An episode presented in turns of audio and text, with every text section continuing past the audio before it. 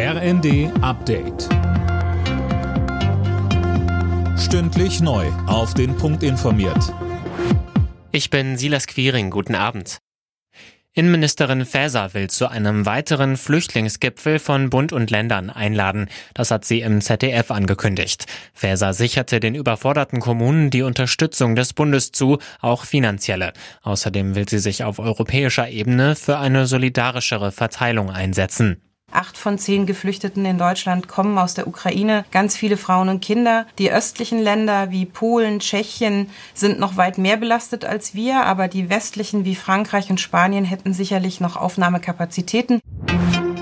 Bei der Post wird morgen und übermorgen wieder gestreikt. Vor der nächsten Tarifverhandlungsrunde will die Gewerkschaft Verdi nochmal Druck machen. Schon in den vergangenen Wochen hatten zigtausende Postbeschäftigte gestreikt. Millionen Briefe und Pakete blieben länger liegen als sonst.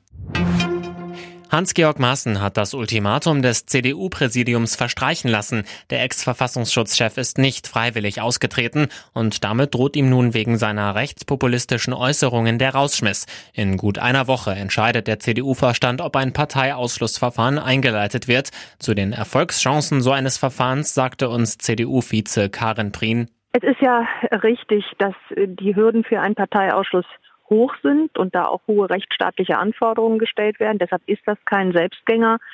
Aber so wie wir uns auch im Präsidium dazu verständigt haben, gehen wir davon aus, dass das Verfahren eine große Aussicht auf Erfolg hat. Der FC Bayern steht wieder an der Tabellenspitze der Fußball-Bundesliga. Die Münchner haben in Wolfsburg mit 4 zu 2 gewonnen. Zuvor hatte Bremen in Stuttgart mit 2 zu 0 gesiegt. Hoffenheim reagierte am Tag nach der deutlichen Niederlage in Bochum. Nach Kicker-Informationen wurde Trainer André Breitenreiter freigestellt. Alle Nachrichten auf rnd.de